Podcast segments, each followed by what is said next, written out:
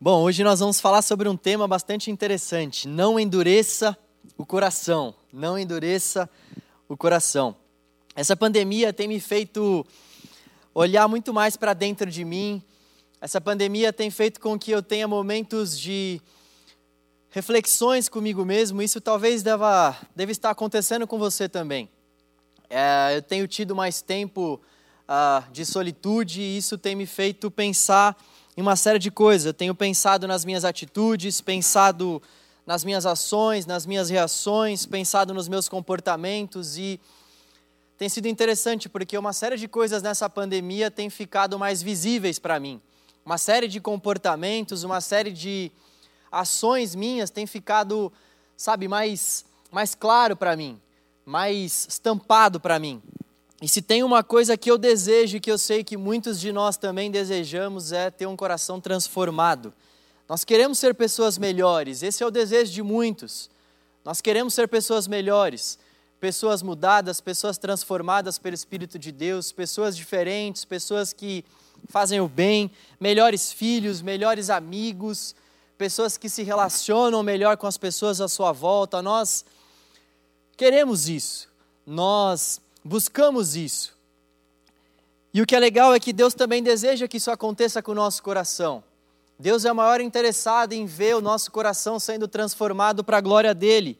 Um dos propósitos de Deus para as nossas vidas é que sejamos pessoas mais maduras, pessoas que saibam lidar melhor com seus sentimentos, com as suas ações, com seus pensamentos. Deus é o maior interessado com que essas melhoras aconteçam dentro do nosso coração. Então, olha só que coisa legal, nós temos um casamento perfeito aqui. Nós queremos essa mudança, nós desejamos nos tornarmos pessoas melhores e Deus também deseja com que sejamos pessoas mais maduras, pessoas aperfeiçoadas segundo o seu espírito, segundo o caráter de Jesus.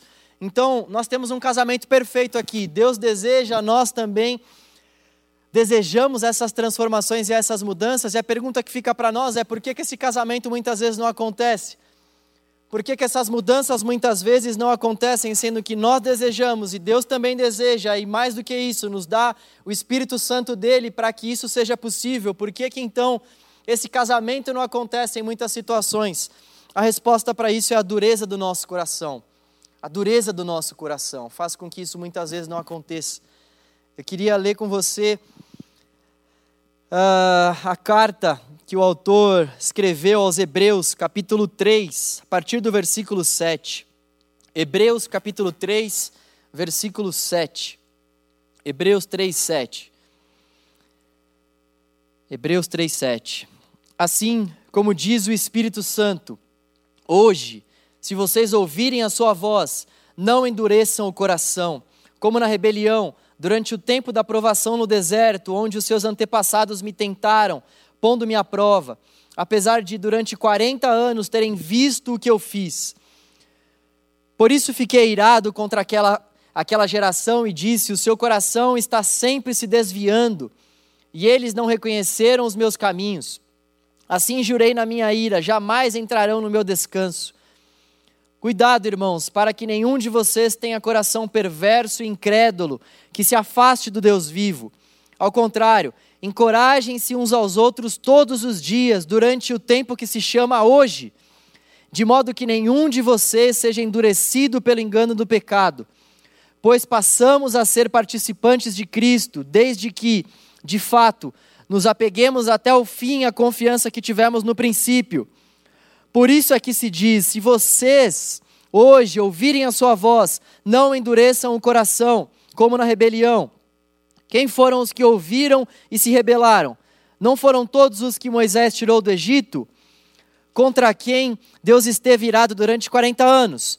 Não foi contra aqueles que pecaram, cujos corpos caíram no deserto? E a quem jurou que nunca haveriam de entrar no seu descanso?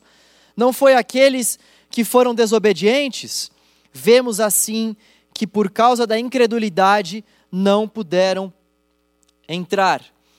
O livro de Hebreus foi escrito com a finalidade de mostrar para aqueles judeus que Jesus é superior a tudo e a todos. A perseguição havia se intensificado naqueles tempos. Estamos aqui um pouco antes do ano 70 depois de Cristo. Então, pouco anos, uh, pouco tempo antes da destruição da cidade de Jerusalém. Só que antes da cidade de Jerusalém de fato ser destruída, aqueles judeus cristãos já estavam sofrendo algumas perseguições por parte dos romanos. E muitos daqueles judeus estavam pensando a voltar para as práticas judaicas antigas, voltar para cerimônias, voltar para aqueles rituais antigos, porque quando os romanos vinham até eles e perguntavam: O que vocês são? Muitos já estavam dizendo: Eu sou judeu. Não, eu sou cristão. Então, eles estavam pensando em retroagir para as práticas judaicas, com medo de dizerem para os romanos que eles eram de fato cristãos. Então, a carta foi escrita para que eles pudessem ver, para que eles pudessem enxergar, entender que eles não deveriam voltar para as práticas antigas, que eles não deveriam voltar com a sua adoração aos anjos, nem a Moisés, nem a Josué, nem a antiga aliança, porque Jesus Cristo era superior e continua sendo superior a todas essas coisas. Então, o capítulo 1 vem para nos dizer que, que Jesus ele é superior aos anjos. O capítulo 2 vem para nos mostrar que Jesus é superior a Moisés. Capítulos 1 e 2. Ou melhor, capítulos 1 e 2 vem falar que Jesus ele é de fato superior aos anjos. E o capítulo 3 vem para nos dizer que Jesus é superior a Moisés. E é aqui que nós estamos. Os judeus pensavam que não havia ninguém superior a Moisés. Moisés tinha sido aquele que havia dado as tábuas, as tábuas de pedra nas quais Deus tinha escrito a sua lei. Então, Moisés, para os judeus, era algo, era um homem extremamente bem visto. Eles criam que de fato Moisés era um homem muito grande dentro da sua fé. Então, o escritor de Hebreus escreve para dizer que Jesus ele é superior a Moisés e que eles deveriam se manter firmes na fé, para que eles não se desviassem da fé, para que o coração deles não fosse endurecido, assim como havia sido o coração de seus antepassados, que se rebelaram, que tiveram seu coração realmente de fato desviado. Eles acabaram se desviando dos caminhos do Senhor e tiveram seu coração endurecido por conta disso. Esse texto que nós lemos nos capítulos, ou melhor, no capítulo 3, nos versículos de 7 a 19, nos mostra como nós podemos fazer para combater um coração endurecido. Como nós, como nós podemos fazer para combater um coração endurecido? E ele, esse texto nos mostra ao menos dois cuidados e dois remédios. Dois cuidados e dois remédios. O primeiro cuidado que nós precisamos ter para que o nosso coração não, não fique, não se torne um coração endurecido, nós temos que ter cuidado com o coração perverso. Versículo 12 vai nos dizer o seguinte: Cuidado, irmãos, para que nenhum de vocês tenha um coração perverso Cuidado para que nenhum de vocês tenha um coração perverso. O coração perverso leva ao endurecimento do nosso coração. Por isso, o autor dessa carta aos Hebreus está dizendo: cuidado com o coração perverso, o coração daqueles que entraram na terra era um coração mau, um coração murmurador, um coração que realmente estava pervertendo aquelas maravilhas que Deus estava fazendo e não estava enxergando aquelas maravilhas que Deus estava fazendo. Um coração perverso é um coração mau, um coração ruim, um coração capaz de prejudicar, que pratica perversões sexuais. Um coração perverso, ele faz todas essas coisas, mas também um coração perverso despreza a Deus e a Sua palavra. É um coração que despreza a Deus e a Sua palavra. É um coração que perverte, é um coração que, que muda, é um coração que adultera os princípios e os valores da palavra de Deus. Ele segue pervertendo, ele segue alterando, mudando o nosso relacionamento com Deus. Então, aquilo que precisa ficar claro para nós é que nós temos que fugir de um coração perverso, porque um coração perverso faz com que o nosso coração fique endurecido e com que a gente não viva as melhoras que tanto nós desejamos quanto Deus deseja realizar em nós. Um coração perverso, então, é esse coração que faz com que a gente altere, a gente mude, a gente, a gente não dê para o nosso relacionamento com o Senhor a posição que Ele deve exercer no nosso coração. Um coração perverso é um coração que faz essas alterações no nosso relacionamento com Deus. Nós sabemos que nós temos, todos nós somos chamados para termos um relacionamento com Deus, para buscarmos o reino de Deus antes de qualquer outra coisa. Todos nós sabemos que Deus deve ocupar o lugar de superioridade no nosso coração. E um coração perverso faz com que Deus não seja esse primeiro, com que Deus não seja esse centro. Um coração perverso acaba alterando as coisas, acaba mudando as coisas para que outras coisas que não seja um relacionamento com Deus, outras coisas que não seja buscar ao Senhor antes de qualquer coisa, apareça na frente. Um coração perverso muda isso, altera isso que deve estar em primeiro lugar e coloca isso em segundo plano. Um coração perverso faz com que essas coisas sejam mudadas. Um coração perverso, então, ele perverte a posição de Deus em nosso coração e em nossa vida. Deus é o primeiro, seu reino vem em primeiro lugar, sua palavra vem em primeiro lugar, nosso relacionamento com Ele vem em primeiro, todas as outras coisas vêm depois. E quando nós invertemos essa ordem, está havendo perversão no nosso coração. Nós estamos desprezando o lugar que somente o Senhor pode e deve ocupar dentro do nosso coração e dentro da nossa vida. Que Deus nos livre dessa perversão, que Deus nos livre desse endurecimento de coração que vem por conta dessa perversão. O segundo cuidado é o cuidado com o coração incrédulo. É isso que vai nos dizer o versículo 12, na parte B. Então, ele continua dizendo: Irmãos, para que vocês tenham cuidado com o coração perverso e incrédulo, que se afaste do Deus vivo. Um coração incrédulo é um coração que não confia no Senhor. Aqueles israelitas tinham visto tantas coisas maravilhosas, eles tinham presenciado aquelas pragas em favor deles próprios, eles tinham presenciado o mar se abrindo para que eles pudessem passar a terra seca, eles tinham presenciado o maná, eles tinham presenciado uma série de bênçãos, uma série de benefícios da parte do Senhor, e mesmo assim, quando eles precisavam de fato confiar em Deus, eles sempre tinham alguma coisa no lugar que fazia com que eles não conseguissem de fato confiar em Deus.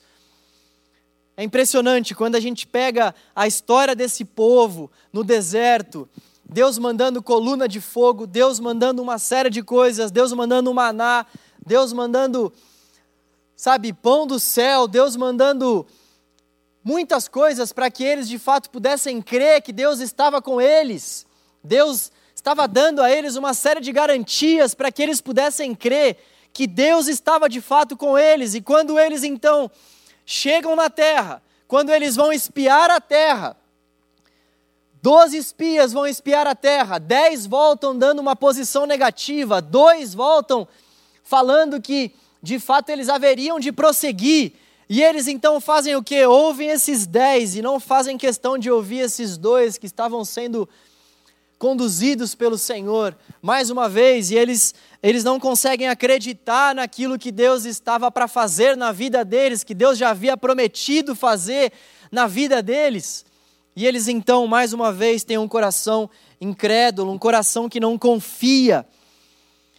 Eu disse que é, é surpreendente quando a gente vê a história do povo de Israel, porque eles passaram por uma série de coisas maravilhosas, vindas da parte do Senhor, e mesmo assim não conseguiam crer.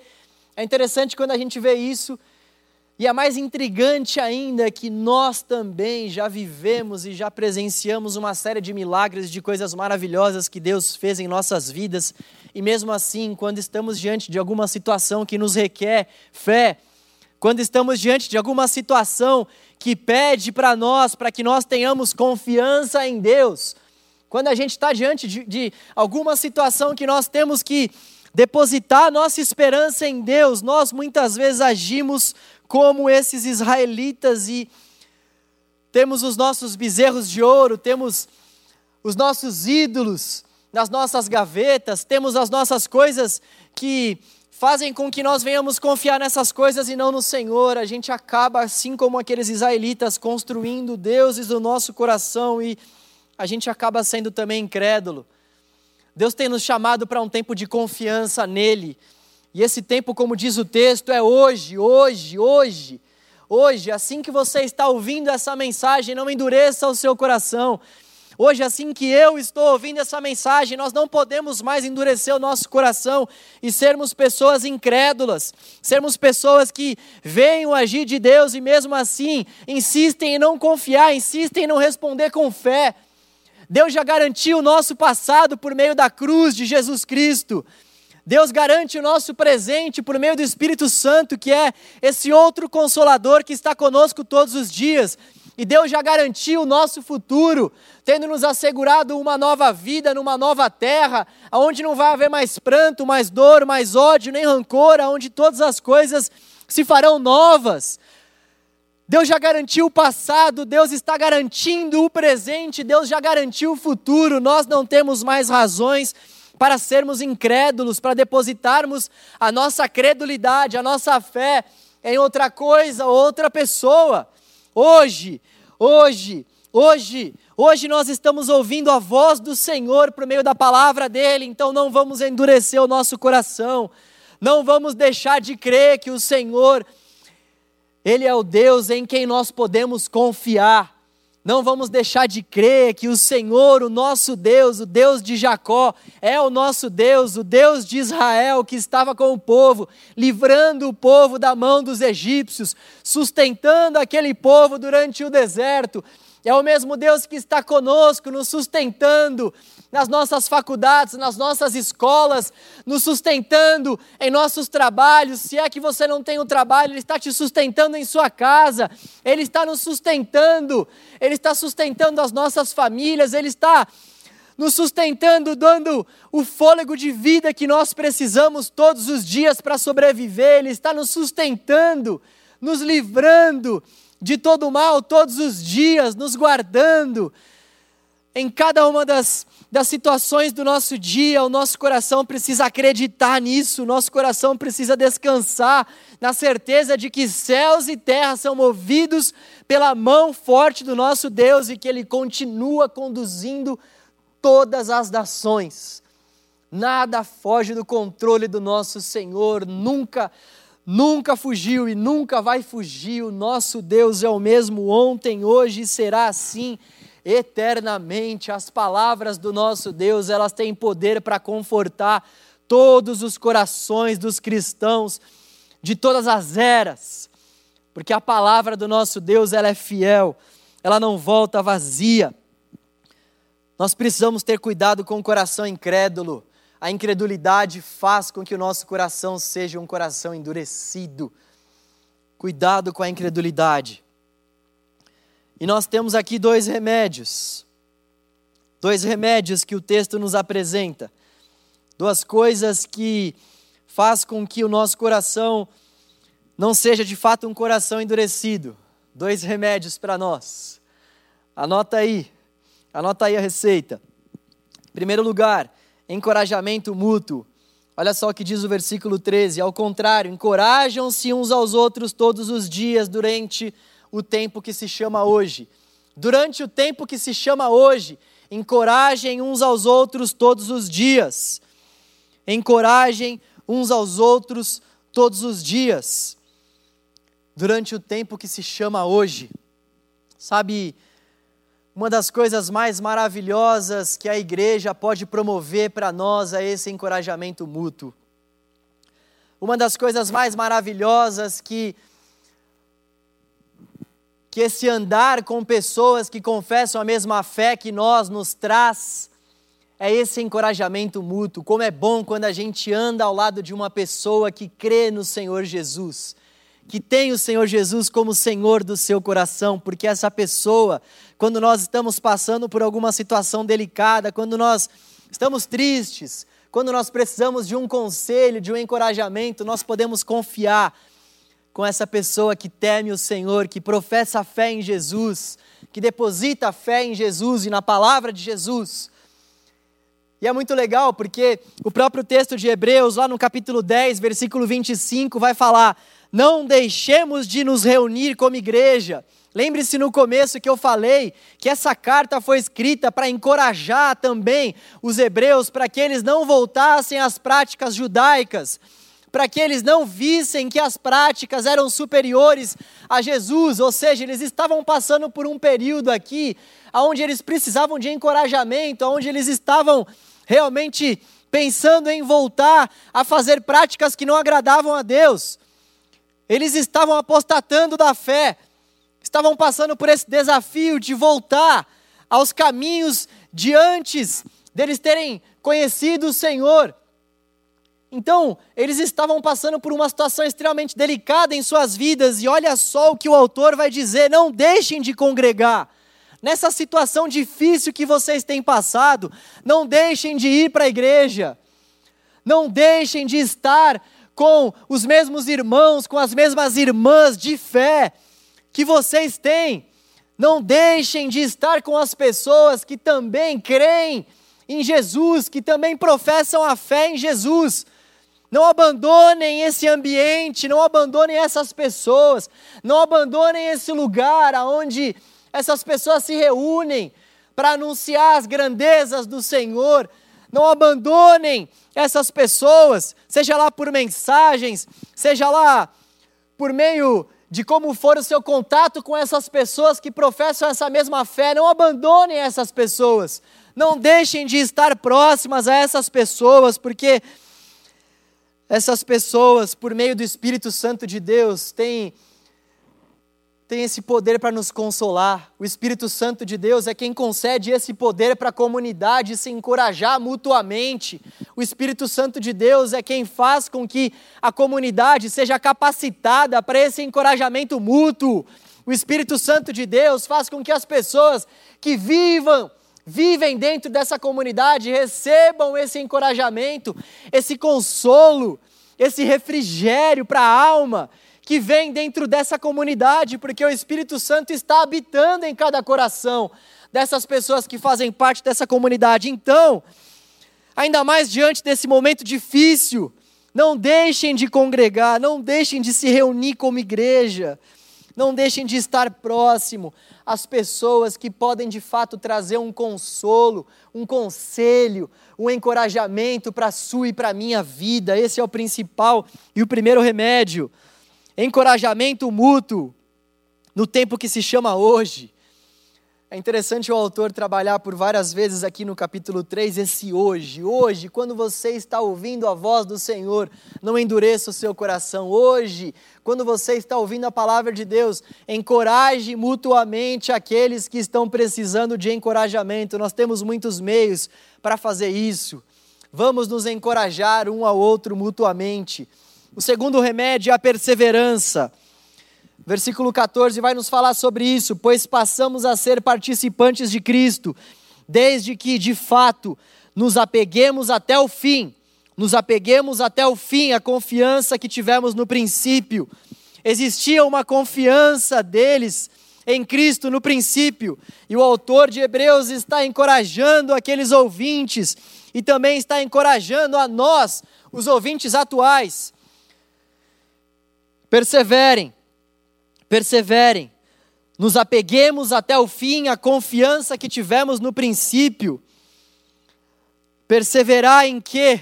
Perseverar em Cristo, perseverar na palavra do nosso Senhor, perseverar em fazer o bem até o fim.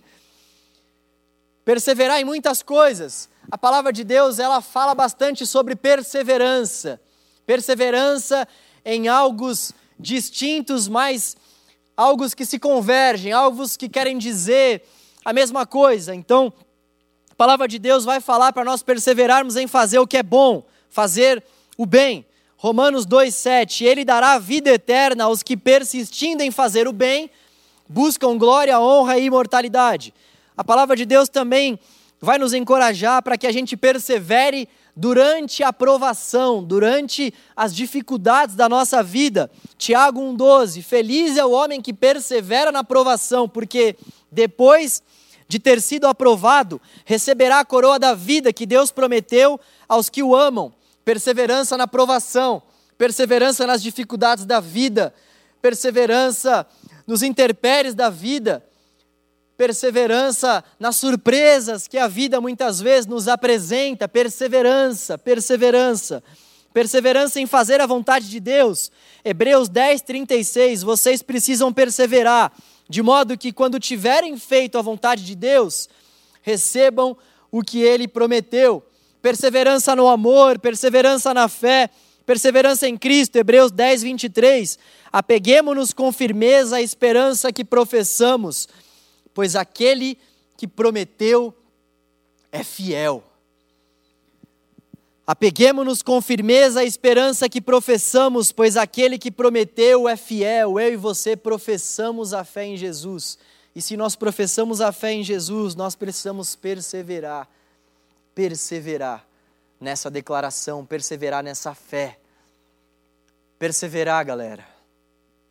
Esse tempo de pandemia tem falado muito isso para nós, que nós precisamos perseverar. Perseverar no nosso relacionamento com Deus, perseverar na nossa busca ao Senhor perseverar, perseverar de forma diligente, perseverar de forma que nós realmente venhamos nos esforçar. A perseverança ela é um exercício. Ela é um exercício, não é algo que nós realmente pedimos ao Senhor uma porção mágica de perseverança e Ele nos dá. A perseverança, perseverança vem com o exercício da mesma. Se nós exercitamos perseverança diante das atitudes da nossa vida, nós vamos ter cada vez mais perseverança. Se nós ousamos em perseverar cada vez mais, nós vamos ser pessoas cada vez mais perseverantes. Deus tem nos chamado para um tempo de perseverança em meio a essa quarentena, e não somente a essa quarentena, mas em meio à nossa vida cristã como um todo. Nós temos que perseverar. Nós fomos chamados para essa perseverança, para essa vida de esforço, para essa vida realmente daquelas pessoas que prosseguem rumo a um alvo. E esse alvo é Jesus. Esse alvo é a promessa que o nosso Deus nos fez de que Ele voltará para nos buscar, então nós perseveramos, nós vivemos a nossa vida nessa terra perseverando para que o nosso coração não se endureça. Aqueles israelitas não perseveraram naquele deserto, eles olharam para o lado, eles olharam para as tempestades da vida, eles olharam para as dificuldades que a vida estava, estava oferecendo a eles, e eles não perseveraram. E o texto vai nos dizer que eles não, eles não puderam entrar na terra prometida porque eles não perseveraram, eles deixaram de receber essa maravilhosa bênção do Senhor, porque eles não perseveraram até o fim. Eles se distraíram no meio da caminhada. E olha só, nós temos tantas distrações, nós temos tantas coisas que se apresentam para nós, tantos pratos, tantas, tantas bandejas, tantas, tantas coisas que nos são apresentadas para que nós não venhamos perseverar. E quando a gente acaba não perseverando, o nosso coração se endurece tanto. A chamada do Evangelho para nós é para que nós venhamos perseverar, é para que a gente possa discernir quais são essas coisas que estão ao longo da nossa caminhada de peregrinação. Quais são essas coisas que estão fazendo com que a gente não persevere? Quais são essas coisas que estão fazendo com que a gente ame mais esse mundo do que o Senhor? Nós temos esse grande chamado de amarmos a Deus estando no mundo. Isso quer dizer que existem coisas nesse mundo que nós não vamos amar. O mundo tem coisas maravilhosas. O mundo pode nos oferecer coisas, coisas maravilhosas. Viagens. Nós podemos conhecer uma série de culturas. Nós podemos conhecer pessoas novas, lugares novos. Nós podemos ter uma série de experiências novas. Isso é maravilhoso. No entanto, tudo isso precisa ser rebaixado ao senhorio de Cristo na nossa vida. Tudo isso precisa ser rebaixado à grandeza do nosso Deus. Tudo isso precisa ocupar um lugar secundário nos nossos corações, porque o lugar de primazia, o primeiro lugar, deve ser do nosso Senhor. Então, o nosso desafio é para amar a Deus estando nesse mundo, sabendo discernir, sabendo discernir quais são as coisas que nós não vamos tocar, quais são as coisas, quais são as coisas que nós não vamos nos relacionar. Quais são as coisas que estão fazendo com que a gente não persevere? Amar a Deus estando no mundo, discernindo aquilo que de fato tem, aquilo que de fato tem roubado essa nossa perseverança, para que nós venhamos perseverar até o fim, perseverar até o fim, para que nosso coração permaneça sendo um coração temente ao Senhor. Dois cuidados: cuidado com o coração perverso.